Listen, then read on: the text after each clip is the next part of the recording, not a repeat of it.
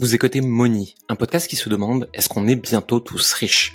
Je m'appelle Jérémy Coleman et avec plus de 15 ans dans le marketing, je m'interroge chaque jour sur des sujets comme l'argent, la vente, le marketing et l'alignement des entrepreneurs. Seul ou avec des invités, je vous partage des conseils et réflexions qui peuvent vous aider à avancer dans votre propre chemin avec l'argent. Le reste du temps, je suis le fondateur de Coleman Publishing, une entreprise d'accompagnement qui aide les indépendants à développer une activité alignée et devenir plus libre et heureux. C'est parti pour l'épisode du jour et surtout n'oubliez pas que nous ne sommes pas conseillers en investissement et que nous ne partageons que nos propres expériences d'entrepreneurs. À tout de suite. Bonjour à tous et bienvenue dans ce nouvel épisode de Money, un podcast qui se demande est-ce qu'on est bientôt tous riches? Je suis aujourd'hui avec Alec Henry, Alec qui est à l'origine du mouvement entrepreneur.com, qui est l'hôte du podcast Le Déclic, qui est aussi à la tête de nombreuses entreprises. Mais ça, il nous en parlera bien mieux que je ne pourrais le faire. Bonjour Alec, comment tu vas? Salut Jérémy, merci pour l'invitation. Je vais excellemment bien. C'est un plaisir d'être ici et j'espère que tu es en pleine forme également. Écoute, tout va très bien. Et ce qui est rigolo, c'est que le jour où on enregistre cet épisode, est sorti un épisode sur ton podcast où je parle justement de l'univers du coaching. Et c'est marrant parce qu'on va pouvoir parler de choses très différentes aujourd'hui. C'est ça, c'est ça. Et c'est super drôle parce que normalement, notre épisode aurait dû être enregistré bien avant. Ouais. Et, euh, et finalement, euh, la vie a voulu euh, que ça se passe comme ça. C'est, c'est pas pour rien pour ceux qui nous écoutent, j'ai eu des galères techniques de micro et de caméra la semaine dernière. Et, et j'étais en panique en train d'essayer de dire, il faut que j'arrive à le contacter avant qu'il se pointe pas pour rien. C'était très compliqué, mais on a réussi. Et t'as eu la gentillesse de recaler cet épisode très rapidement avec moi. Donc c'est cool, je suis content d'être là. C'est vrai, j'ai vu d'ailleurs ton assistante a essayé de me joindre par téléphone, par mail, sur LinkedIn, sur Instagram, partout. Et euh, mais bon, c'est c'est c'est top. On est on est ici présent. On va pouvoir faire un épisode de fou quand même. Écoute, on a on a trouvé le moment. C'est le plus important. Pour commencer, pour ceux qui ne te connaîtraient pas, est-ce que tu peux parler un peu de toi, ton parcours et de ce qui t'a amené à aujourd'hui et ce que tu fais aujourd'hui? Yes, euh, totalement. Euh, alors moi, mon parcours à la base, rien me prédestinait euh, à entreprendre.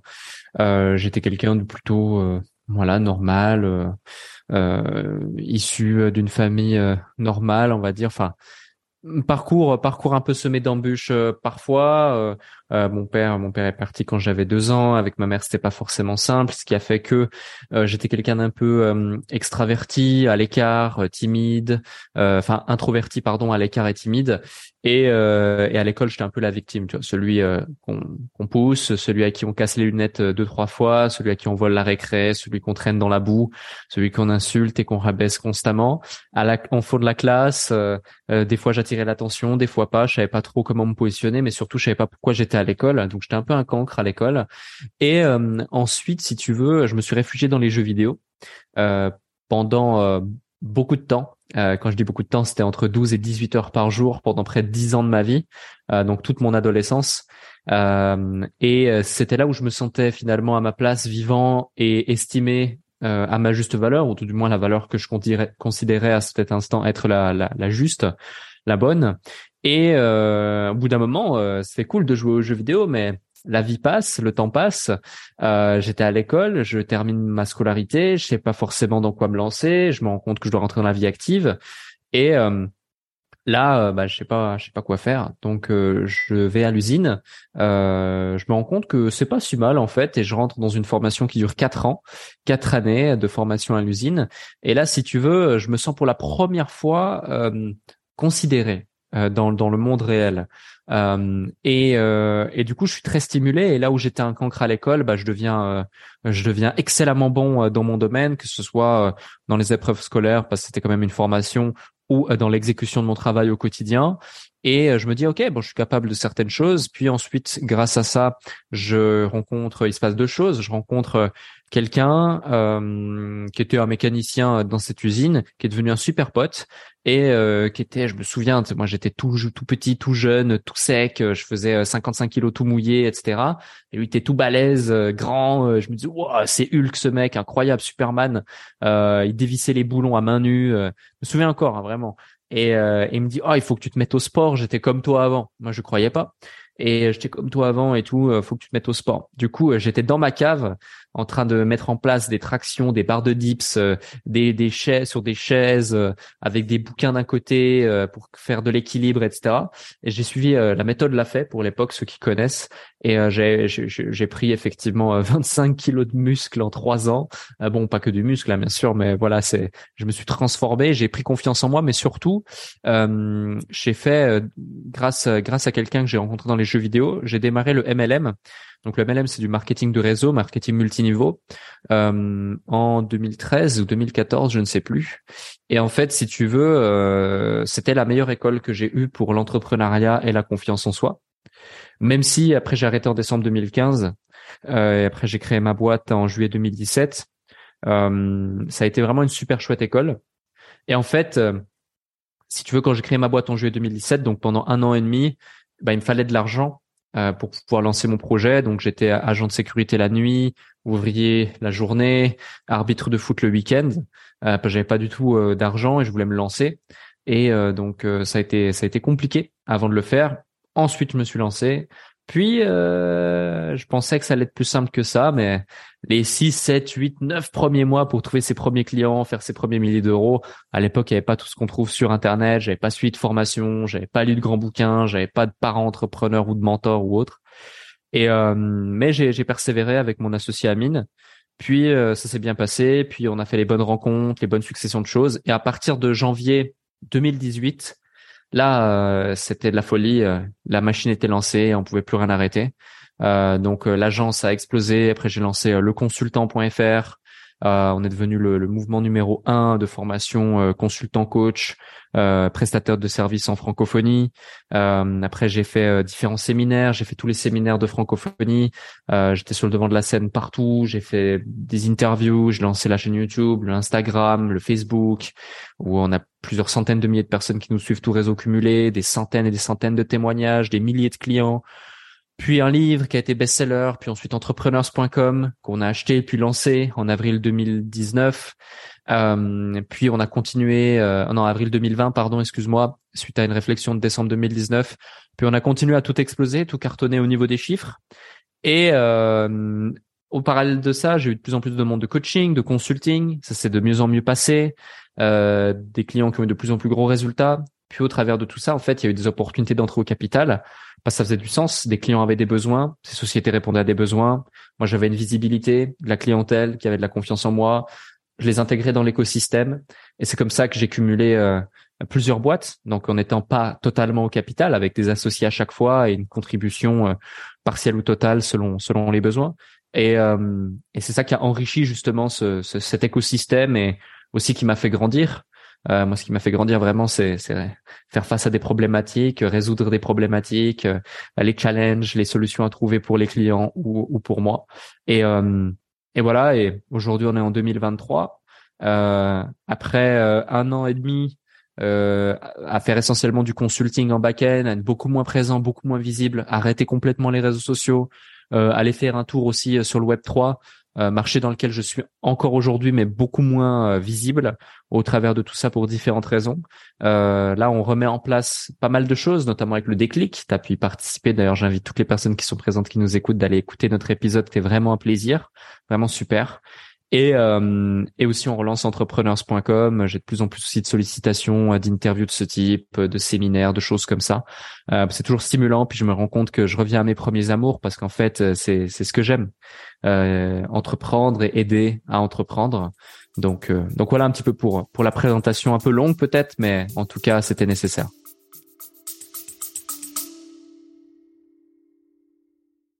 La moitié des personnes qui écoutent ce podcast ne nous suivent pas sur les réseaux sociaux. Je prends quelques secondes pour interrompre votre épisode et vous suggérer d'aller dans la description du podcast, de cliquer sur les liens et de regarder ce qu'on vous a préparé. Il y a des milliers de personnes qui nous suivent chaque semaine. Je suis sûr qu'elles en tirent des choses très intéressantes et que vous pourriez aussi. Allez, on repart pour l'épisode. Sacré parcours. Et moi, ce qui me marque, c'est comment en quelques années, tu es passé de gringaler à l'usine à l'entrepreneur que tu es aujourd'hui. Et la première chose qui me frappe, c'est tout ce que tu as dû dépasser sur ton rapport à l'argent, sur apprendre à le recevoir, apprendre à le garder, apprendre à le gérer, apprendre à se sentir bien avec, être de plus en plus confronté, je le suppose en tout cas, à des personnes qui en avaient de plus en plus. Quel a été ton chemin vis-à-vis de tout ça? Euh, Tu sais, c'est drôle parce que euh, quand parfois on me pose la question comment t'as fait pour aller si vite ou pour faire ci ou pour faire ça, je réponds souvent que en fait, euh, j'ai pas du tout l'impression d'avoir été rapide et j'ai pas du tout l'impression d'avoir eu une réussite brutale ou, autre. Et ça s'est fait extrêmement progressivement. Et finalement, c'est pareil pour l'argent. C'est-à-dire que, tu vois, je, je me sens vraiment pas comme euh, un gagnant de l'euro million qui, du coup, mhm. n'a pas passé certains paliers dans sa vie, dans sa compréhension de l'argent, des systèmes, euh, de, de, de, la gestion financière euh, au global, euh, et qu'ensuite, bah, il perd tout. Et tu vois, ça, ça, je l'ai vu. Alors, moi, je connais pas de grands gagnants de l'euro million, mais par contre, je connais des gens qui ont lancé des projets, notamment avec le Web 3, et euh, dans la crypto, dans les NFT, etc., et qui ont instantanément gagné beaucoup d'argent. Quand je dis beaucoup d'argent, c'est qu'ils sont passés de zéro à plusieurs millions, voire plusieurs dizaines de millions de dollars sur des comptes virtuels ou réels en l'espace de quelques semaines seulement. Hmm. Et ils n'étaient pas prêts mentalement, psychologiquement. Et pour la plupart, ils ont tout ou quasi tout perdu. Et là, ils sont occupés soit à se refaire, soit à se restreindre, à, à se résoudre et à se dire, OK, c'était une phase, voici les apprentissages que j'ai eus, voici comment je vais me reconstruire, je vais le faire de manière plus long terme. Et, euh, et moi, j'ai pas ressenti ça comme ça. Donc, pour répondre à ta question, ça s'est fait vraiment euh, de manière progressive. J'ai eu une approche très euh, bon père de famille, c'est-à-dire que moi, j'ai jamais euh, flambé. je fais extrêmement attention à mon argent. je vis vraiment en dessous de mes moyens volontairement. Alors, je vis très bien. Hein, je, moi, je suis un gourmand. Euh, je fais parmi les meilleurs restaurants dans n'importe quelle ville où je vais. J'adore euh, plein de choses. Je suis un bon vivant. Mais je veux dire, euh, voilà, je, je, je, reste, je reste raisonnable et raisonné avec mes dépenses et j'investis dans ce qui me rapporte et ce qui fait du sens pour moi. Donc, ce qui me rapporte, c'est l'investissement dans mes boîtes, l'investissement dans ma visibilité, l'investissement dans mes collaborateurs, l'investissement dans des systèmes, l'investissement dans, dans des choses qui restent aussi. Euh, donc, euh, donc voilà un petit peu euh, pour répondre pour répondre à cette question. Ok, c'est très intéressant. Pour, pour ceux qui nous écoutent, effectivement, euh, Alec me doit quelque chose d'important sur vivre en dessous de ses moyens. Et en fait, quand on est sur Internet, on voit des entrepreneurs comme toi ou certains même qui dépensent en visibilité du moins plus d'argent que toi. on a vite tendance à se dire, cela, ils crament tout. Ce qu'il faut se rendre compte, c'est que la plupart des entrepreneurs qui durent, s'ils dépensent beaucoup, c'est qu'ils gagnent 10 à 100 fois ça. Et qu'en fait, c'est juste que le, beaucoup ou pas beaucoup est rapport à tes revenus, rapport à tes investissements, rapport à ta sécurité personnelle, rapport à l'endroit où tu vis. Et euh, ça, me fait tiquer. C'est Yomi Denzel qui tweetait il y a pas longtemps ce qu'il dépensait euh, par mois à Dubaï. Et c'est une somme qui est pour la plupart du commun des mortels astronomique. Et à la fois, par rapport à ce qu'il gagne et à Dubaï, c'est pas du tout impressionnant. Mhm. Et j'invite vraiment les personnes qui, qui, nous écoutent à faire attention à ça. Quand vous voyez le train de vie de quelqu'un, demandez-vous toujours combien cette personne gagne pour se permettre ce train de vie. Et bien souvent, les gens qui durent vivent très en dessous de leurs moyens. Et s'ils ont un très gros train de vie, c'est juste qu'ils gagnent beaucoup plus d'argent, en fait. C'est ça, c'est ça. Tu vois, tu parles de Dubaï. J'avais cette même discussion avec quelqu'un. Euh, sauf faire ce tweet de Yomi, je crois que c'est quelque chose comme 25 000 euros. Il sort souvent ce chiffre. Voilà, tu vois. Dubaï, 25 000 euros, euh, tu vis bien, hein, mais euh, un exemple. L'appartement où je vis, là, il est, il, est très bien. Il est mieux que la plupart euh, de n'importe quel pays où tu pourrais vivre, mais c'est clairement au-dessus de ce que ça coûterait dans n'importe quel autre pays. Dubaï mmh. est très cher dans l'immobilier. Ça me coûte plus ou moins charge incluse 5 000 euros par mois. Euh, après voilà, c'est un rythme de vie euh, qui est absolument euh, fantastique. Euh, j'ai un terrain de squash chez moi, j'ai une salle de sport chez moi, j'ai deux piscines, j'ai un restaurant, j'ai un bar, j'ai un café, j'ai un jardin, j'ai un ascenseur, j'ai un service de conciergerie, j'ai mon bureau chez moi, j'ai tout chez moi. Donc finalement, c'est un luxe qui fait que euh, tu as des dépenses autres que tu n'as pas. Après, tu te prends un chauffeur, tu te prends ceci, tu te prends cela. Et, et oui, tu montes vite à, à, ce, genre de, de, revenus et dès que tu sors, c'est tout de suite 200, 300, 500 euros un restaurant. Euh, tu, tu voyages aussi. Enfin, il y a plein de choses. Donc oui, ça monte très vite. Ça monte très vite. Mais tu sais, par exemple, pour reprendre Dubaï rapidement, euh, qu'on dépense plus ou moins, j'ai un ami euh, qui du coup est marié, euh, a un enfant récemment, il a moins de deux ans. On est très proche avec cet ami et euh, tu vois là ce week-end j'étais invité à l'anniversaire de sa femme et euh, il avait, pas que je te dise de bêtises, cinq personnels, cinq personnes chez lui euh, à ce moment-là. Donc il a une nanny qui s'occupe de son enfant quand euh, même si sa femme est là et lui aussi s'occupe de son enfant, il veille sur lui. Il a euh, deux personnels de, de maison parce qu'il y avait des invités, etc. Il avait euh, son cuisinier qui était ici parce qu'il faisait le barbecue, etc., etc. Euh, et euh, son chauffeur qui attendait, euh, si besoin, on sait jamais. Et il y avait la femme de ménage en plus qui est passée à un moment donné, tu vois, au cas où, au cas où s'il y avait besoin de quelqu'un. Et tu vois, tu pourrais te dire, wow, c'est un truc de fou, mais finalement à Dubaï, euh, un, ça fait partie de la culture. Deux, ça coûte pas si cher que ça. Et euh, et il y a plein d'avantages à ça. Et ça peut choquer, tu vois, les, ceux qui nous écoutent, de dire, oh, mais attends, mais t'es, t'es totalement assisté. Et ils ont raison. Parce que, tu vois, typiquement, euh, la, la, un des sujets de discussion qu'on avait euh, lors du barbecue dans le jardin, c'était, euh, j'essaie de limiter ce genre de service et ce genre de choses. Et c'est pour ça que la plupart du temps, je n'ai pas cinq, j'en ai que deux. euh, parce que euh, sinon, je m'habitue. Et, euh, et, et, après, quand je retourne en Europe ou ailleurs, euh, j'arrive plus m'en sortir parce que tu t'habitues à mmh. ça, tu vois, un train de vie et le, la qualité de service, la qualité de vie que tu peux avoir à Dubaï, même avec tout l'argent du monde, tu peux quasiment pas l'avoir en France parce que c'est différent. Par exemple, tu vois, une, une maid, une nanny qui dort quasi, qui dort chez toi 7 jours sur 7, euh, ça ça peut pas exister parce que c'est totalement différent. Et certains diront ouais c'est de l'esclavage moderne, d'autres comprendront qu'en fait c'est une opportunité pour pour ces gens-là parce que la culture est comme ça et parce que c'est comme ça et, et c'est ainsi. Mais mais voilà, moi, tu vois, bon, bah, je vis euh, seul avec ma copine euh, chez moi, ça se passe très très bien. Ça dépend de, de, comment tu veux faire les choses. Mais oui, mmh. Dubaï, ça coûte cher et vivre au-dessus de ses moyens. Et je te rejoins dix fois, cent fois plus. Ce sont des chiffres qui font du sens. Euh, et, euh, et voilà, tu vois, c'est, c'est encore une fois Dubaï, par exemple, il y a aussi l'avantage des impôts. Ouais. si tu prends ce que tu payes en impôts en France, si moi personnellement, je suis pas français. Euh, donc euh, je suis suisse, euh, j'ai toujours été, jamais été forcément en France. J'ai eu des parts dans des sociétés en France, mais c'est différent. Elles sont restées en France. Mes sociétés en Suisse sont restées en Suisse. Mes sociétés en Grande-Bretagne sont restées en Grande-Bretagne.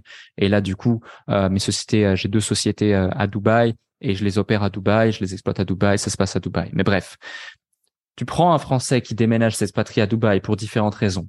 Juste l'impôt qu'il économise sur une boîte en France en faisant ne serait-ce que 2 millions de chiffres d'affaires par an, 1,5 million, 2 millions de chiffre d'affaires par an avec une marge à 30-40%, mais tu peux vivre comme un prince. Mmh.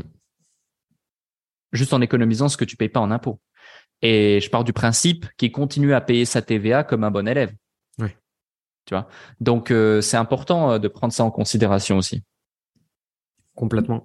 Et après, euh, il y, y, a, un truc aussi qu'il faut que les gens y comprennent par rapport à Dubaï. Et euh, moi, j'y suis pas, mais j'ai pas mal d'amis qui y sont. C'est que contrairement à beaucoup d'autres endroits, tout est fait pour que ta seule préoccupation soit gagner le plus d'argent possible ou kiffer. Il n'y a pas grand chose entre les deux. Et c'est ok, les gens qui sont là-bas, euh, la plupart de ceux que moi j'ai rencontrés sont là-bas précisément pour ça. Donc en fait, tout est plus cher, tout est plus assisté pour que ta vie soit focalisée sur bosser, kiffer. Mmh, c'est exactement et, ça. Et, euh, et, donc forcément, on arrive à des des atypicités, des anomalies quelque part, parce que tu as parmi les gens qui gagnent le plus d'argent dans leur domaine qui sont allés se mettre là-bas, exactement pour ces raisons. Et il y a très peu d'endroits dans le monde où tu peux retrouver ça. Moi, quand même un peu bougé. Dans certains coins aux États-Unis, tu peux éventuellement trouver le même niveau de service. Ça va pas coûter le même prix aussi, puisque les lois sont pas les mêmes, les réglementations sont pas les mêmes, etc. Donc après, c'est un choix de vie, c'est un rapport à l'argent, c'est qui tu vas croiser dans la rue, c'est est-ce que tu as des intérêts à être sur place autres que les impôts et si t'aimes vivre sous 50 degrés? Ça, je sais pas comment vous faites. Moi, je meurs si je fais ça. Même avec la clim, hein, je survis pas. Ça va. C'est deux mois dans l'année. Et en général, tout le monde part à ce moment-là. Oui, tout m'étonne. C'est, c'est comme en Estonie, l'hiver, ils partent tous aussi. c'est ça. enfin, bref. Non, c'est intéressant comme sujet.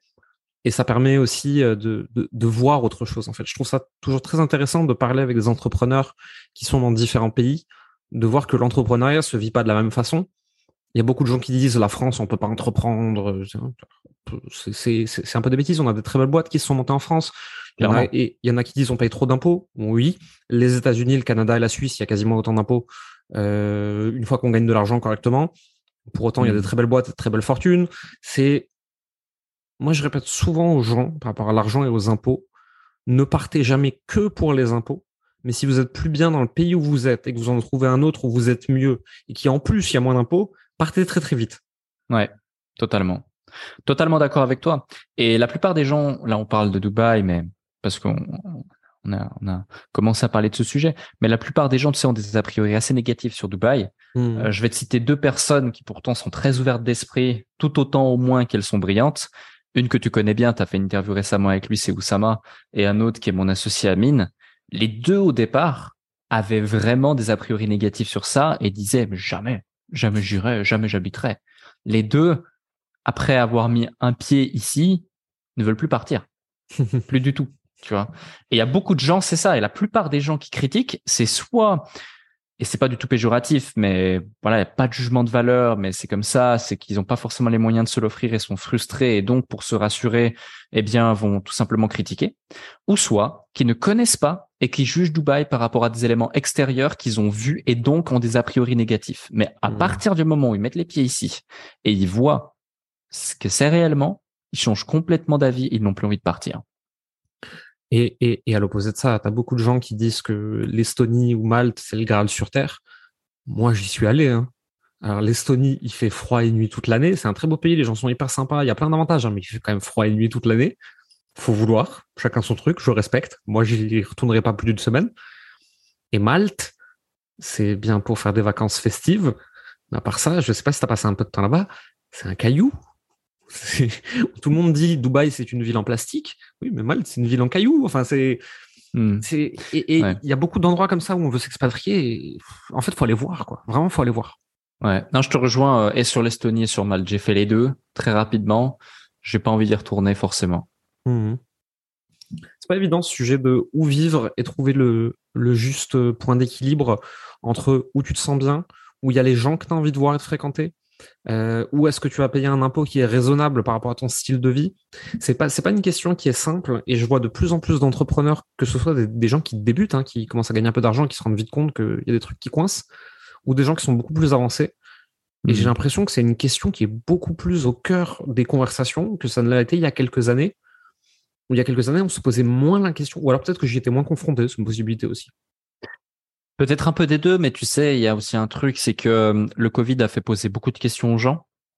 Euh, le Covid a remis, a redistribué les cartes aussi d'une certaine façon avec euh, le fait de pouvoir travailler depuis chez soi.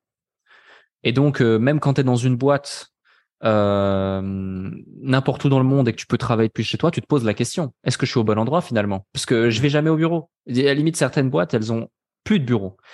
Et finalement, Enfin, moi, je le vois. Hein, j'ai des gens, des connaissances, des contacts qui habitent ici, qui sont salariés dans des boîtes au Canada, dans des boîtes aux États-Unis, dans des boîtes euh, en Pologne, dans des boîtes euh, en Irlande, euh, etc. Ils habitent ici, à Dubaï, mmh. et, et, ils vivent leur meilleure vie. Alors qu'avant, et ils, avaient très froid euh, en Estonie euh, ou au Canada ou je sais pas où, euh, et ils étaient oppressés fiscalement dans certains pays et c'était complexe pour eux. Aujourd'hui, il y a des avantages pour pour tout le monde et et, et je pense que ouais cette période qu'on a vécue ces deux trois dernières années c'est fou hein, si tu regardes euh, concrètement euh, tout ce qui s'est passé ces deux, deux trois dernières années avec encore ces six derniers mois, ce qui se passe en Ukraine, etc. Euh, ce qui se passe avec l'IA, ce qui se passe avec l'inflation, ce qui se passe, c'est fou tout ce qui est en train de se passer, tous les changements qui sont en train de s'opérer et qui vont s'opérer dans les années à venir. Il faut être prêt pour ça. et ben ouais, il y a des y a des gens qui se remettent en question et heureusement. et du coup, il y a des choses qui changent. Mmh, tout à fait d'accord. Tu as fait un saut en Georgie récemment. Exactement. J'ai vu que tu étais du côté donc de Kazbegi. Exactement. Euh, les, montagnes du nord de la Georgie, euh, donc à la frontière avec, euh, avec la Russie, la Tchétchénie, etc. Comment t'as trouvé? C'est génial. Ah, mais c'est pas la première fois que j'y allais. En fait, ma, ma copine est géorgienne. Donc, ça facilite. Et, et l'été dernier, on y est allé. j'ai vraiment rencontré une culture, un pays, des coutumes, la nourriture du vin aussi, le vin géorgien, Kinsmarauli, Twishi, euh, le vin sucré, moi j'adore. Et euh, la nourriture, je crois que je l'ai déjà cité, mais je suis un gourmand, je te l'ai dit, donc euh, je le redis une deuxième fois. Et surtout ces microclimats. Tu vois, tu vas par exemple à Batumi, tu es au bord de la mer, il fait chaud. Tu vas à Tbilissi, tu es au centre-ville. Tu vas à Kazbegi, tu as les montagnes. Euh, tu vas à d'autres endroits, euh, tu as, justement la plaine avec le vin, avec tout ça, euh, et, et, la campagne à perte de vue et les montagnes du Caucase en fond, des paysages fantastiques, des, des, des lacs, euh, des complexes hôteliers de dingue. Et tu te dis c'est fou. Et en plus, le coût de la vie est extrêmement peu cher on mange pour deux euh, comme des rois, euh, euh, vin inclus, boisson inclus, tout ce que tu veux pour entre 7 et 11 euros mmh. pour deux. tu te dis waouh. Et, et tu vois, c'est super. Et surtout la coutume, tu vois, ça fait remettre beaucoup de choses en question parce que par exemple dans leur culture, ils considèrent les étrangers, les invités comme étant des cadeaux de Dieu. Donc qu'on mmh. soit croyant ou pas, voilà, peu importe, mais c'est quand même beau le message qu'ils font passer au travers de ça. Moi, je me souviens, on est allé en haut d'une montagne, on regardait un, course de rallye, circuit de rallye, parce que c'est une ancienne pilote de rallye. Et, euh, et du coup, euh, euh, on était là-bas dans les herbes, il y avait personne, et d'un coup, il y a des chasseurs qui, qui, qui, qui nous appellent et tout, comme ça, ils parlent géorgien, ils parlaient que géorgien, tu vois. Et moi, je me dis, oh, qu'est-ce qu'ils veulent et tout, on doit être sur leur territoire et autres. Elle me dit, mais non, pas du tout, ils nous invitent à leur table. Euh, ils viennent de tuer un sanglier, ils viennent de le cuire et tout. Ils veulent nous faire goûter leur sanglier. Il y avait des pastèques énormes, du cha-cha, c'est un alcool géorgien un peu comme de la vodka. La cha-cha, je connais malheureusement. Euh, je connais très bien aussi, tu vois. Et du coup, euh, l'abus d'alcool est dangereux pour la santé. Oui, la surtout la cha-cha, c'est pas réservé aux amateurs. c'est très dangereux comme alcool. Là, le week-end dernier, on y était et j'y suis pas allé seul. Je suis allé avec un couple d'amis. Euh, sa copine a bu trois cha Ils ont oh voulu expérimenter d'affilée. Oh non. Elle a pas dormi. Elle se souviendra toute sa vie des, des, des trois cha Mais euh, ouais, donc effectivement, tu vois, ils nous invitent et ils savent même pas euh, que la Suisse existait, tu vois. Euh, quand je lui dis je suis suisse et tout, elle a traduit, ils savaient même pas. Et découvre et tu vois, c'est vraiment c'est d'une gentillesse, d'une simplicité folle. Et en fait, ça te fait remettre ça te fait positiver et remettre les choses euh, en question. Tu vois, on peut d'un coup, hmm. là, euh, en dix minutes, je te parle de Dubaï et de trucs euh, invraisemblables pour la plupart des gens qui nous écoutent. Et dix minutes plus tard, je te parle de, euh, on mange comme des fous pour 11 euros et les gens gagnent en moyenne 300 euros par mois. Et encore, tu gagnes bien ta vie quand tu gagnes 300 euros par mois, tu vois, là-bas. Et c'est aussi pour ça que j'aime, parce que moi, je suis pas un gars bling. Je viens de la campagne en Suisse, il y a plus de vaches que d'habitants. Si je suis ici à Dubaï, c'est parce que j'aime le style de vie ici, j'aime le soleil. J'habitais à Londres, j'en pouvais plus. J'aime la qualité de service et j'aime être concentré sur ma mission et hmm. sur euh, ce que j'aime faire en fait. Euh, le reste, je m'en fiche. Tu vois, euh, j'ai arrêté de faire des restaurants, par exemple. On a un super appart, on invite les gens qu'on a envie d'inviter, on mange ce qu'on a envie de manger directement à la maison. J'ai pas besoin de, de, faire le bling et de faire ceci, cela. C'est pour ça que j'ai arrêté les réseaux sociaux pendant un an et demi. J'en avais marre de vivre pour partager plutôt que de partager euh, ce que je vivais. Et, euh, et c'est pour ça que la Géorgie, tu vois, c'est ça me plaît. Mmh, c'est un beau pays. Moi, j'ai vécu des trucs pas possibles là-bas. J'ai vécu quelques mois. On avait une villa à Tbilissi, on a fait venir des entrepreneurs, etc. Ah, et, un jour, et, un jour, on, on, part sur un coup de tête dans les montagnes de Goudaoli. Et euh, Goudaoli, c'est une station de ski, bon, pour ceux qui savent pas, très très connue l'hiver où il y a beaucoup beaucoup de monde, mais l'été, euh, Goudaoli, il y a 47 euh, personnes à peu près. Je crois que j'avais regardé sur internet. Ouais. Et donc je monte et je me dis tiens, je vais me faire une petite ascension, je vais me faire un petit 3000 mètres, je vais me faire un petit sommet. Alors déjà, euh, je croise des gens qui se demandaient ce que je faisais là parce qu'ils me demandent où tu vas. Bah, je vais en haut. Et les gens me répondent, mais il y a une route là-bas. Je fais, non, mais je vais à pied. Je fais, mais pourquoi il y a la route? Pourquoi tu, pourquoi tu veux faire ça? Donc déjà, c'est, un autre monde, c'est drôle. Mais c'est surtout en redescendant, je tombe nez à nez avec une gitane de montagne georgienne, avec son troupeau d'oies, ok, elle balade un troupeau d'oies, qui commence à me hurler dessus en georgien. Je parle pas un mot, moi j'ai quelques notions de russe, donc j'essaie de communiquer avec elle, mais ça marche pas. Et elle me pousse, elle me pousse, elle me pousse, et je me dis qu'est-ce qu'elle me veut? Je dois être sur son terrain, mais c'est bon, je suis en train de partir, quoi, calme-toi. Et là, elle me montre deux chiens, des bergers caucasiens, donc c'est le c'est le pitbull local, qui sont en train d'attaquer un cheval, en me disant à deux, enfin en me faisant comprendre, le prochain c'est toi. Cours très très vite. Et j'ai dévalé toute la montagne sans m'arrêter. j'ai eu la peur de ma vie. Le, le, le berger caucasien, c'est à la taille d'un poney, pour ceux qui savent pas à peu près. c'est énorme, c'est énorme. Ils sont super gentils en ville, mais effectivement, quand ils sont sauvages, il faut, faut, faut, ah ouais, non, il faut faire gaffe. Mais bon, en tout cas, euh, ouais, j'ai vécu de belles expériences là-bas, j'ai rencontré des gens hyper intéressants et ça fait du bien, je trouve, quand tu commences à gagner de l'argent, t'as tendance à un peu lever ton train de vie, euh, à prendre un peu pour une princesse et tout, ça va vite quand même, tu vois, on peut vite glisser, de retourner dans des pays complètement différents, de pas d'essayer de claquer de l'argent là parce que de toute façon euh, en Georgie en dehors de la capitale euh, et de Batumi tu peux dépenser l'argent que tu veux tu n'auras pas tellement plus de services. Te dire juste je m'assois dans l'herbe avec des gens et, je mange un morceau en buvant un verre et juste en fait euh, ça te fait dire ok faut que je me calme avec ce que je fais toute l'année pas dans le sens où je peux pas kiffer mais dans le sens où redescendre un peu sur terre on sauve pas des vies on est des entrepreneurs on sait créer de l'argent on sait créer de la valeur c'est très cool mais juste ça on est des gens normaux on est des humains normaux et je trouve que ça fait du bien de temps en temps de ce retour à la réalité en fait Mmh. Ouais, clairement. Et tu sais, par exemple, on pourrait se dire ah ouais donc dans n'importe quel pays où tu as un niveau de vie comme ça ça le fait bah pas forcément parce que tu vois par exemple alors moi je suis jamais allé en Thaïlande mais quand je vois ceux qui vont en Thaïlande c'est pas forcément pour pour pour ce genre de motivation et par contre je suis allé à Bali euh, l'été dernier bah en fait j'avais pas du tout ce sentiment c'est que mmh. la fête euh, c'est que ah t'es un touriste, on va faire ci, on va faire ça, alors que là-bas t'es vraiment tranquille, tu vois, t'es vraiment complètement déconnecté et juste apprécier la vie. complètement. En Thaïlande, euh, tu vas retrouver un petit peu ce genre d'ambiance quand tu vas vraiment au nord de la Thaïlande dans les montagnes. C'est-à-dire que euh, tu peux être dans ton hôtel 5 étoiles et te faire inviter à dormir à même le sol dans un temple par un moine parce qu'il t'a trouvé sympa, quoi. le nord de la Thaïlande, c'est très différent. Le sud, c'est beaucoup plus bling. Bali, bah, Bali, c'est Bali, quoi. C'est pareil, c'est digital nomade et tout. Mais je pense que c'est une question de culture. Et euh, à Tbilissi, c'est peut-être encore un peu différent, mais effectivement, dès que tu t'éloignes un peu et que tu vas dans les montagnes, ils s'en foutent de ton argent. C'est est-ce que tu as de la... est-ce que tu as un truc à bouffer? Est-ce que tu as du vin? Ok, assieds-toi avec nous et fais pas chier, quoi. C'est ça. Et ça, et ça fait du bien de temps en temps. Complètement. Tu as accompagné des milliers d'entrepreneurs à travers euh, entrepreneur.com et le consultant. C'est quoi les blocages sur l'argent que tu as vu le plus souvent chez ces personnes? Ouais. C'est une bonne question. En plus, c'est cool. Je suis content parce que j'ai un chiffre qui se rapproche de la réalité. C'est que là, récemment, justement, vu qu'on remet en place des choses, je devais sortir un vrai chiffre. Du coup, j'ai vu 6207 clients cumulés sur un de nos stripes. Donc, je sais que j'en ai accompagné au moins 6207 payants. Euh, c'est cool. Et de ces 6000, de ces 6207 payants, uniquement par CB. Après, il y a eu des virements, il y a eu des trucs. Il n'y avait pas la crypto à l'époque. On aurait dû, on aurait dû faire payer en Bitcoin, en Ether. Imagine une formation militaire. Ça, ça aurait été, euh, ça aurait été chouette.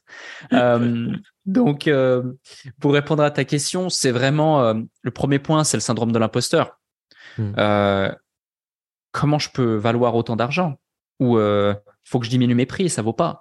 Et c'est un truc que je vois mais quotidiennement quotidiennement. En fait, les gens s'attardent sur euh, des, comment dirais-je, des, éléments techniques ou des, features de leur personnalité ou de ce qu'ils vont apporter aux gens, euh, plutôt que de s'attarder sur la valeur réelle qu'ils sont en train d'apporter aux gens et la transformation qu'ils vont apporter aux gens et la douleur qu'ils vont résoudre.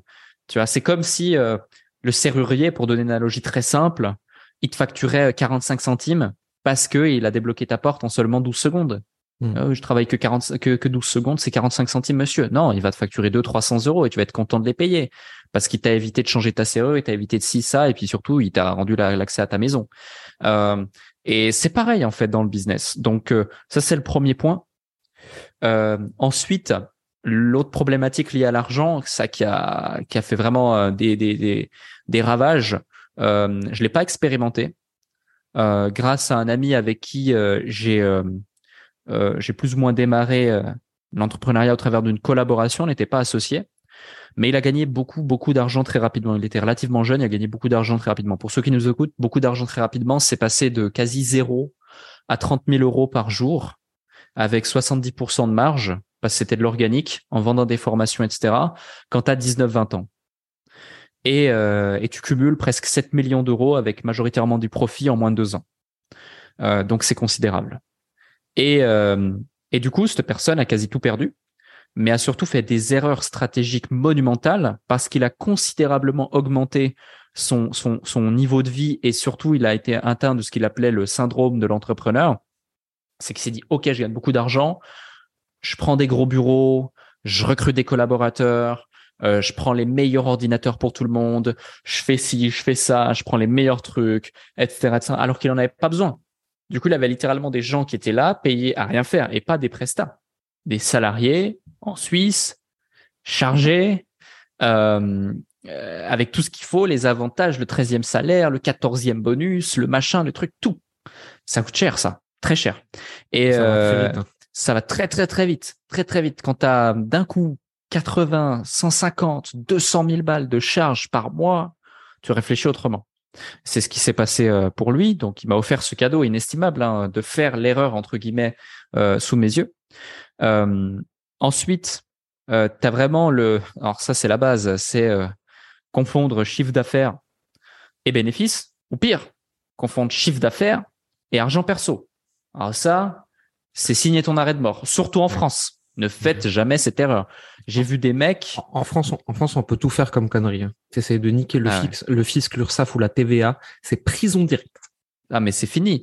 Moi j'ai vu un type euh, que vraiment j'adore, hein, qui est devenu un, ami proche, etc.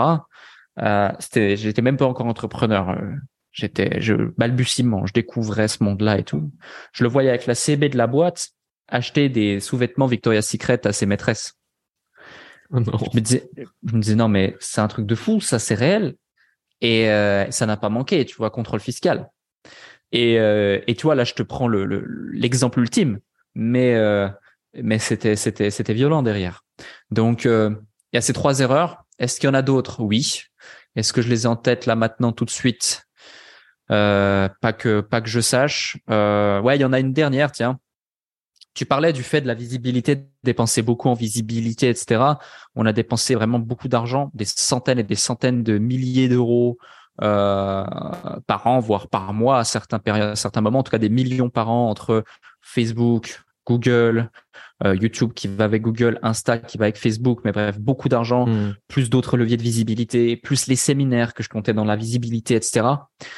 Euh, si je n'avais pas fait ça, je ne serais pas la personne que je suis aujourd'hui, j'aurais pas l'influence que j'ai aujourd'hui, j'aurais pas eu les clients que j'ai aujourd'hui, je serais pas invité sur ton podcast, je serais pas, je, serais pas intéressant, tu vois, ou sur une autre thématique, enfin peu importe. Euh, et en fait, faut vraiment se dire, ouais, c'est un risque. Euh, ouais, c'est rentable, peut-être pas autant que tu voudrais ou dès le départ. Le ROAS, il peut même être négatif dès le départ, à J plus 1, J plus 2, J plus 7, J plus 30 même. Mais encore aujourd'hui, les centaines de milliers d'euros que j'ai dépensés entre 2018, 2019, 2020, 2021, 2022, je récolte. Encore aujourd'hui, tu as des mecs qui me disent "Ah, je t'ai vu à tel endroit, ah, je t'ai vu avec ton film entrepreneurs.com, ah, je t'ai vu sur ce plateau, ah, je t'ai vu sur ce séminaire, ah, je t'ai vu mais des centaines de fois sur tes pubs, ah, je me souviens de ce truc-là que tu avais fait, ça m'a marqué, machin." Et encore aujourd'hui, tu vois, je récolte ça. Donc si tu veux, la plupart des gens euh, que j'ai vu des fois et que j'ai eu en coaching, ils osaient pas dépenser davantage d'argent parce qu'ils sont, ils ont un blocage vraiment. Mais, comment ça, je vais cramer 1000, 2000, 5000 euros euh, par euh, par jour en publicité? T'es un malade ou quoi? Euh, ils comprennent pas que derrière ils auront un retour sur investissement fou. Pareil, comment ça euh, Ça me coûte 300, 400 euros un montage de une vidéo. J'ai un mec sur euh, Fiverr ou je sais pas quoi euh, qui va me come up Upwork 5 euros, peu importe, qui va me faire le montage pour 25 euros. T'es un malade ou quoi? Ah mais attends, c'est pas le même montage, c'est pas le même travail. Quoi? Un email? Un email à 400 euros le copywriting? Mais t'es fou. Moi, j'ai j'ai mon petit cousin qui va me le faire pour 30 euros. Hein. Ça va être nickel mon copywriting. Non, non, c'est pas le même copywriting.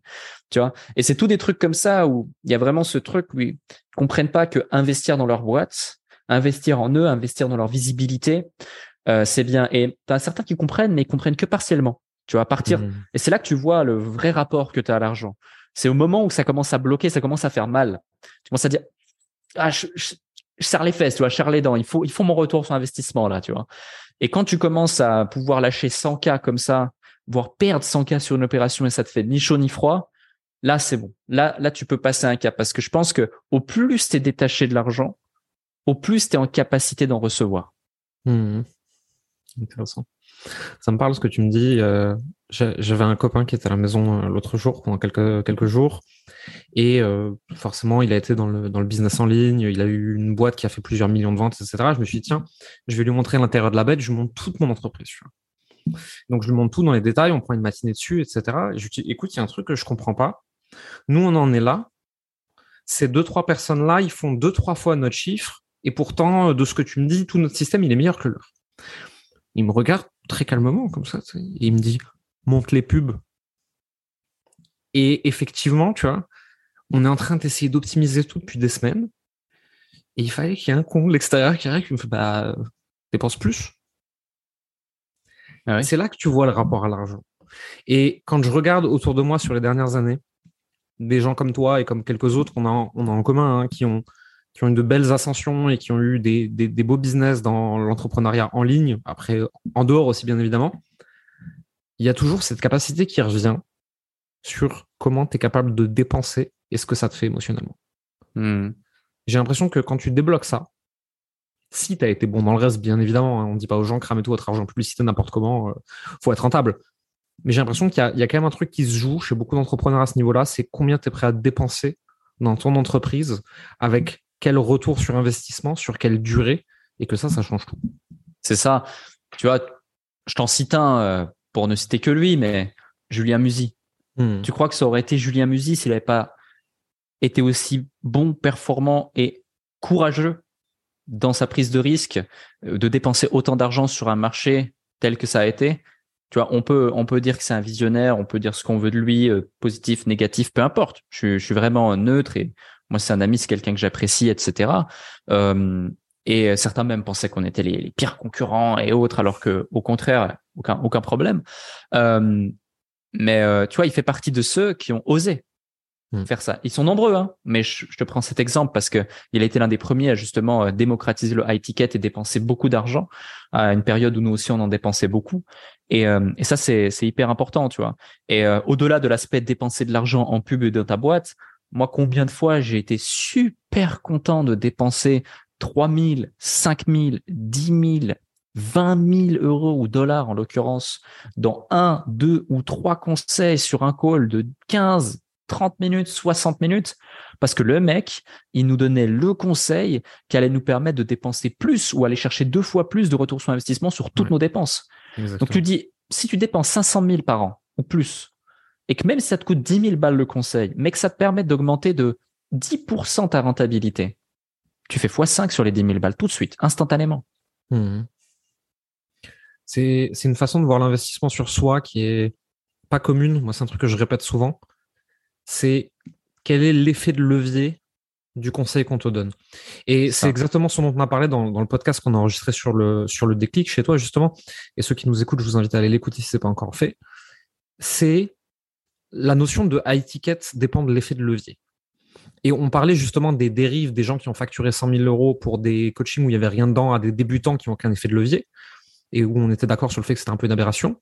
Et à côté de ça, euh, des gens comme toi et moi, on va pouvoir facturer des dizaines de milliers d'euros, peut-être même plus pour toi, mais sur des entreprises qui sont à un niveau qui fait qu'en fait, s'ils implémentent 3% de ce qu'on leur dit, ils ont déjà rentabilisé l'investissement.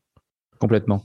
Et donc, c'est pas du tout la même chose. C'est euh, quel est l'effet de levier dont tu disposes sur les conseils qu'on te donne? Et effectivement, payer un conseil 10 000 euros ou payer la production d'une publicité 10, 20, 30 000 euros quand derrière, tu dépenses des centaines de milliers d'euros par an, c'est quoi? C'est ça. Et quand tu es capable de voir que ça s'inscrit comme ça dans une globalité, tu vois tout de suite la différence.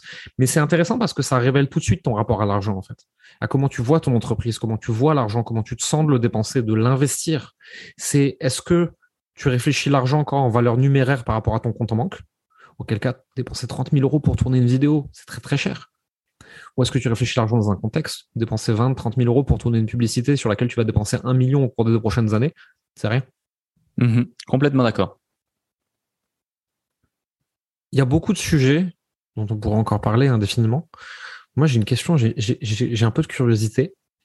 Qu'est-ce qui fait que tu as relancé maintenant ta visibilité social média, ton podcast, ton compte Instagram. J'invite vraiment les gens à aller regarder ce que tu fais, que ce soit sur YouTube, sur tes réseaux sociaux, mais surtout YouTube et le podcast, parce que je trouve que c'est très intéressant, parce que tu as des angles très différents sur les deux.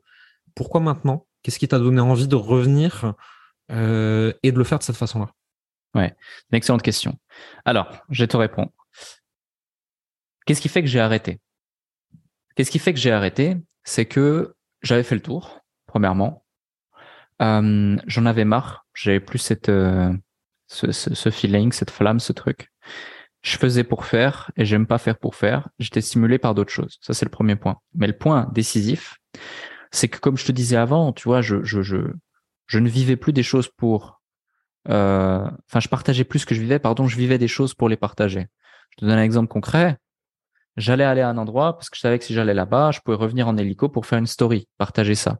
J'allais prendre le, non pas le, peu importe le moyen de locomotion, j'allais prendre la, la, la berline machin classé truc avec le chauffeur en costard pour faire la story. J'ai pas choisi le dessert que j'aime sur la carte, j'ai choisi le dessert qui bling le plus sur la carte. Ça, j'en pouvais plus, tu vois. Et euh, j'ai voulu complètement couper, arrêter. Ça, c'est premier point. Deuxième point, quand j'ai voulu retourner et revenir, c'est que ça me manquait profondément de créer du contenu, de partager, de voir que j'étais utile autour de moi et tu sais, oncle Ben dit à Peter, un grand pouvoir implique de grandes responsabilités, pardon. Bon, j'ai un peu honte de dire ça parce que moi, je suis un fan de DC, pas un fan de Marvel à la base. Mais bon, on va dire que là, pour la parenthèse, pour la citation, je m'autorise à le faire. Et, euh, et du coup, euh, bah là, je me suis dit pareil finalement. Euh, j'ai beaucoup de visibilité, beaucoup de crédibilité, beaucoup de notoriété. Enfin, au point là où tu sais, j'ai redéployé l'équipe marketing sur entrepreneurs.com. Ils sont dans l'embarras parce que on a trop de témoignages et trop de réussites clients et trop de chiffres fous à mettre en avant parce que c'est des gens qui ont démarré grâce à nous entre 2018 et 2020 voire 2021 pour certains qui aujourd'hui ont fait des sommes tellement ahurissantes pour la plupart des gens qu'on connaît à qui on a encore contact qu'on peut même pas les diffuser parce que les personnes à qui on va s'adresser ne peuvent pas s'identifier et ne vont pas y mmh. croire ou ça va pas leur parler, tu vois. Donc c'est un problème que j'ai rarement euh, constaté et vu en tout cas chez des clients que j'ai accompagnés et, euh, et du coup voilà, mais bref, on savait qu'on avait vraiment un impact, une vraie responsabilité. Donc je me suis dit, OK, il faut que je trouve un format qui ne me prend pas la tête, qui me permet de partager. Une de mes forces, c'est la plupart des gens, même gros entrepreneurs à qui je discute, ils, le savent, ils le disent, c'est mon réseau. Mmh. J'ai une facilité déconcertante à constituer un réseau. Je connais tout le monde, tout le monde me connaît. J'ai un lien facile. Je peux rapidement pénétrer n'importe quelle sphère, quelle qu'elle soit. J'ai pas, j'ai pas de honte, j'ai pas de si. Euh, je sais être un caméléon. Euh, je sais comprendre mon interlocuteur. Du coup, j'ai cette facilité. Et, euh, et je sais aussi bah, capitaliser dessus et la mettre euh, en avant et en déployer son potentiel. Je me suis dit, bon, bah, il faut que j'en fasse profiter les gens. Donc, euh, je vais faire un podcast. Comme ça, tranquille. Je fais comme là, on est en train de faire. même pas je mettais de vidéo à la base. Hein j'utilisais Riverside, Zoom au départ, après Riverside. J'ai mis deux personnes de mon équipe dessus, tac tac, quelqu'un sur les publications, quelqu'un sur la mise en avant, hop, un petit jingle, un petit truc, un petit logo. Alors là, on va changer le jingle, on change l'image, on améliore au fur et à mesure du temps. Et euh, voilà, je me suis dit, vas-y, let's go. J'ai enregistré, tac tac tac tac tac. Là, on est presque à 60 épisodes et, ça, ça cartonne, ça marche bien, c'est super, c'est génial, l'accueil du podcast est fou. Puis au final, je me prends en jeu, tu vois. Je me dis, ah tiens, si j'en faisais une en vidéo. Ah tiens, si en fait je faisais un autre type de vidéo. Ah tiens, mais les reels ça marche bien en fait, c'est cool. Euh, vas-y, on va tester. Et puis, fur et à mesure, tu avances comme ça, tu vois. Et puis euh, finalement, tu vois, par exemple, tu dis voilà, euh, YouTube, ta posture est différente que le podcast et tout. Bah, tu vois, j'ai essayé une vidéo Cristiano Ronaldo sur le storytelling. Il y en a une autre qui va sortir sur Tom Cruise. Mais voilà, on va, on en a fait deux, on a testé, ça me plaît pas. J'arrête. Même si c'est ça pourrait taper un angle spécifique marketing et tout, ça me plaît pas. J'arrête, je me prends plus la tête. Euh, un autre des formats, c'est des formats, les analyses de personnalité euh, et en fond et raccroché à ton sujet, ça marche terriblement bien sur YouTube. Ouais. Mais je sais pas, moi j'en ai fait quelques-unes aussi. C'est très très chiant à faire. C'est horrible. Tu dois analyser, tu dois scripter, tu dois machin. Le monteur, il doit chercher 12 000 rushs. C'est horrible. C'est horrible à faire. Hmm. Pareil, les formats où tu apportes de la valeur, si tu veux te différencier, tu dois tout scripter, tu dois tout préparer. C'est horrible. Alors, moi, je me plains, je dis que c'est horrible, mais c'est pas moi qui les fais. Hein. J'ai des gens qui le font et tout. Heureusement, tu vois. Sinon, je le ferais pas. Je, suis honnête, je le ferais pas. Mais euh, j'ai pas le temps et ma valeur est ailleurs. Mais c'est vraiment du vrai travail. Alors que mmh. euh, et vraiment respect et heureux d'avoir ces, ces personnes formidables dans mon équipe au quotidien. Alors que mon podcast, c'est très simple. J'ai un message WhatsApp à envoyer, vocal ou écrit selon mon humeur. J'invite un pote qui a un parcours de fou. J'en ai un autre à envoyer à mon équipe du studio. J'enregistre le créneau, l'heure, le jour. J'y vais, je me déplace. On fait un épisode de fou, on discute, c'est trop bien. J'envoie mes rushs à mon monteur. Tout le process est en place, mon équipe le publie, tout le monde est content. C'est bon, c'est fini. Hmm. Et, j'adore, j'adore, tu vois. Les Reels, pareil. Je complexifie le truc, machin. On a simplifié, hop. Là, on va venir avec un nouveau format, ça va être nickel. Et je suis sûr que ça va mieux performer. Et si ça performera pas, on arrêtera les Reels, on fera autre chose. C'est pas grave, tu vois. Et j'aime la simplicité de plus en plus. On, on a tellement compliqué les schémas. Et pareil, avec la relance d'entrepreneurs.com, on va être ultra simple, on va être ultra accessible. Le but, c'est pas de vendre des trucs à 1000 balles, 2000 balles et tout, des formations en. Non, on veut vraiment créer un produit qui va coûter quelques dizaines d'euros, qui sera accessible pour tout le monde. On va impacter des milliers de personnes et on va leur donner ce que personne n'a jamais donné dans des formations et des programmes vendus plusieurs milliers d'euros pour quelques dizaines d'euros, tu vois. Et, et c'est l'objectif et c'est la vision parce que je veux pas me prendre la tête ça fait un an et demi, deux ans que j'ai mis en pause entrepreneurs.com. Force est de constater que j'ai pas juste gardé mon train de vie, je l'ai amélioré, je l'ai augmenté. Donc ça veut quand même dire que je sais ce que je fais et que j'ai d'autres sources de revenus. Sinon, euh, si je savais pas gérer mon argent et pas en faire, bah, je serais retourné en France où il y avait plus de vaches que en Suisse pardon il y avait plus de vaches que d'habitants. Mmh. euh, mais euh, et du coup voilà je fais pas ça pour euh, je fais plus ça pour l'argent. Certes il y a une motivation économique parce que plus on va faire d'argent plus on va faire de profit plus on va pouvoir le réinvestir dans la croissance plus on va pouvoir impacter de gens.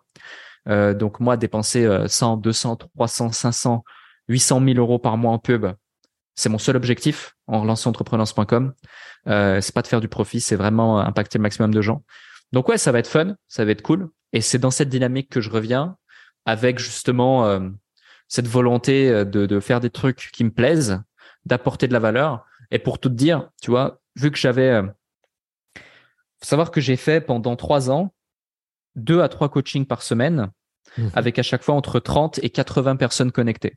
Ça durait entre deux heures et quatre heures à chaque fois. Toutes les cinq à 15 minutes, je répondais à une autre question, une autre problématique. Tout était enregistré, tout était machin, tout était structuré et autres. Plus les coachings avancés en groupe, plus mon mastermind, plus des séminaires, plus les bootcamps, plus tous mes coachings individuels, plus mes réunions avec mes équipes. Autant dire que j'ai répété, répété, traité mille fois les mêmes problématiques et les mêmes trucs. Mhm. Je n'avais un peu marre de, coacher les débutants.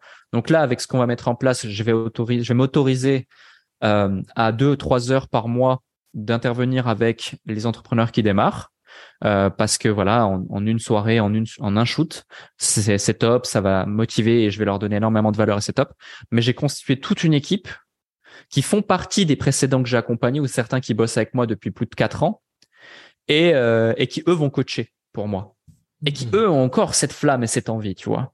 Euh, et c'était important parce que je voulais retrouver la qualité de ce que je délivrais, mais je pouvais pas le faire moi-même ce serait me mentir à moi-même et je veux plus faire des trucs où je suis pas aligné, où c'est pas moi, où c'est pas humain euh, et où c'est pas euh, où c'est pas ce que je kiffe faire. Parce que j'ai pendant longtemps aussi poursuivre des des trames marketing et des choses comme ça et jette la pierre à personne, mais juste lu des scripts pour lire des scripts.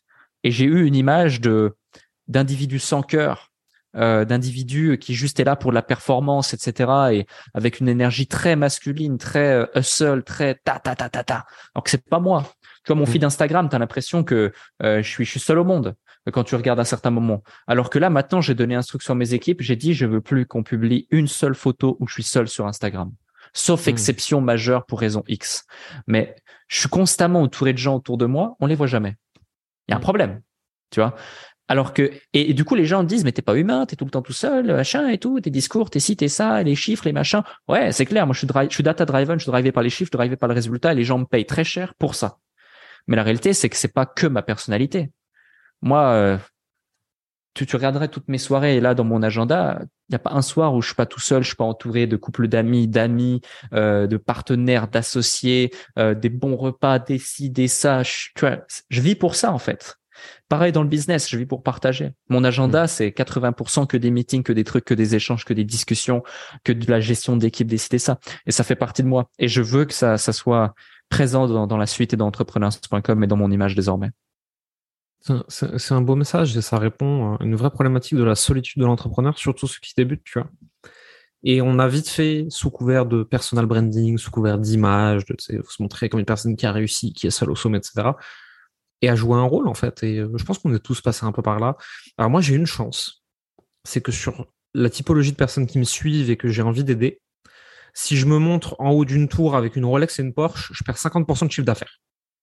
Tu me mets par contre avec une bande de copains à la montagne en jogging, je gagne 50% de chiffre d'affaires. Alors j'ai de la chance, j'ai une audience qui a envie de me voir vivre des trucs que j'aime vivre. C'est trop hmm. cool, tu vois. Et, ça m'a évité, je pense, de tomber dans ce piège euh, de communication, tu vois, parce que je pense que sinon je serais tombé dedans aussi. Et, euh, et j'ai failli glisser plein de fois. Il y a plein de moments où je me suis dit non, maintenant il faut montrer ça, etc. Et à un moment, je me suis dit ouais, mais du coup, en fait, communiquer et mener mon entreprise va devenir un truc qui m'emmerde. Et euh, parce que je vais devoir jouer un rôle en permanence que je suis pas du tout dans la vie réelle, tu vois, je suis avec ma casquette, en t-shirt et tout. Et, c'est comme ça que je suis vraiment. Je pense que quand tu arrives à aligner ça avec ton marché et avec ton quotidien, tu es plus heureux en tant qu'entrepreneur. Et si vous arrivez à passer ça euh, avec entrepreneurs.com et avec euh, toi, avec ton message en tant qu'Alec Henry, ce sera une très belle chose, je pense. Et t'es pas plus heureux en tant qu'entrepreneur uniquement, tu es plus heureux en tant qu'individu, complètement. D'accord avec toi. J'ai une dernière question que j'aimerais te poser. Je l'ai posée dans un podcast précédent, je, je l'aime bien. Si tu avais un conseil à donner au toi de 15 ans, qu'est-ce que tu lui dirais? Euh, Achète du Bitcoin. Mais tellement. Ah oui 15 ans. En plus, attends, j'ai acheté, j'ai acheté quand? 2014, 2015. Je sais plus quel âge j'avais, 2014, 2015. 10 ans de moins. Ouais, j'avais 19 ans. 18 ans. Tu vois, trois ans plus tôt, c'était magnifique. Je les ai achetés à 240 dollars, 240 euros. Donc trois ans avant, c'était présent. 600 moins. Ah bah tu vois, c'est toi aussi, tu aurais dû en acheter à 15 ans. Tu les aurais eu. Euh. Tu, veux, tu, veux, te marier? Moi, je me souviens de l'époque où j'ai commencé à acheter mon premier Bitcoin. Euh, ils étaient donc à 600, 700 euros. Et l'Ether était à 25, 30 euros, je crois, un truc comme ça. Et j'avais plein d'Ether. Vraiment plein. Et je me suis dit, ce truc, c'est de la merde, ça prendra jamais j'ai tout revendu. Ah ouais. J'ai quasiment pas pris de plus-value. Euh, en me disant c'est de la merde, ça prendra jamais de toute façon ce truc-là.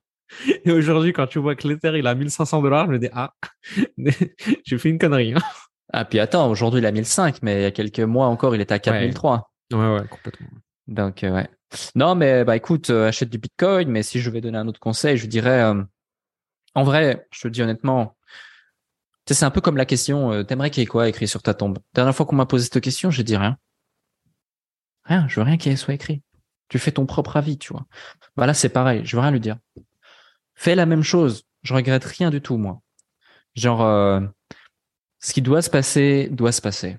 Positif, mmh. négatif, euh, des trucs les plus brutaux possibles dans ta vie, comme les trucs les plus merveilleux. Rien. Ok. C'est une belle réponse. Pour les personnes qui veulent te suivre et suivre le, relancement d'entrepreneurs.com et voir ce que tu deviens, voir ta nouvelle communication, etc., où est-ce qu'ils doivent aller en priorité? Euh, Écoutez un épisode du podcast Le Déclic. Euh, je donne beaucoup de cœur pour ça et même celui qu'on a fait ensemble était super. Donc, euh, faites-vous plaisir, servez-vous, buffet à volonté, c'est gratuit. La maison qui offre. Euh, ensuite, euh, sur euh, sur Instagram, je suis très présent sur Instagram, Alec Henry, et également sur entrepreneurs.com. vous pouvez vraiment aussi vous faire plaisir au travers de tout ça. mais au-delà de ça, vraiment au-delà de, suivre des gens, parce qu'aujourd'hui il y a tellement de gens à suivre qu'au final on en suit tellement qu'on oublie de se suivre soi-même on oublie de passer à l'action, on oublie de penser que on n'est peut-être qu'à une décision, à une action d'être celui qui est suivi plutôt que le suiveur. Euh, et la plupart des gens ont déjà toutes les informations. Hmm. si, si vous avez la maturité, l'ouverture d'esprit d'être sur ce podcast, de l'avoir écouté jusqu'ici, il y a de très fortes probabilités que vous ayez écouté plusieurs épisodes ou plusieurs podcasts ou plusieurs vidéos de Jérémy et que vous suivez peut-être d'autres entrepreneurs sur le web et que vous disposiez déjà de toutes les informations. Et à 90%, je suis quasi certain de ce que je raconte. Si c'est le cas, bah, pourquoi c'est pas moi qui vous suis sur Insta maintenant? Ah, C'est la seule question que je me pose. Pourquoi c'est pas moi qui vous suis tellement que tellement que vous cartonnez en fait? Parce que vous avez déjà toutes les informations, il suffit juste de les appliquer correctement. Ouais, c'est compliqué. Ouais, il y a des doutes. Ouais, il y a un facteur chance. Ouais, il y a un facteur timing. Ouais, ça prend du temps. Ouais, ça demande du courage aussi. Ouais. Je vais pas te dire le contraire, mais ça dépend de toi. Bah écoute, c'est un merveilleux mot de la fin et on mettra tous les liens pour te suivre dans la description de l'épisode. Alec, merci beaucoup pour ton temps, ton partage, tout ce que tu nous as dit euh, pendant cet épisode et j'espère que ça inspirera beaucoup de gens. Et euh, je pense qu'on va prendre plaisir à te suivre dans les mois et les années à venir. Avec plaisir. Merci pour l'invitation. C'était vraiment un plaisir. Et euh, je te retourne le compliment. À bientôt. À bientôt.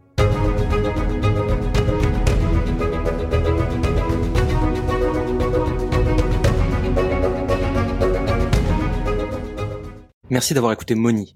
Vous êtes encore 93% à écouter chaque semaine ces épisodes et n'avoir jamais mis un like, un abonnement ou un commentaire et des étoiles sur votre plateforme d'écoute préférée comme Apple Podcast, Spotify ou Deezer. Le faire nous aide énormément à développer le podcast et à avoir des invités toujours plus intéressants pour vous. Ça ne vous prendra que deux minutes et ça nous aide énormément. Merci pour votre temps, votre écoute et à la semaine prochaine.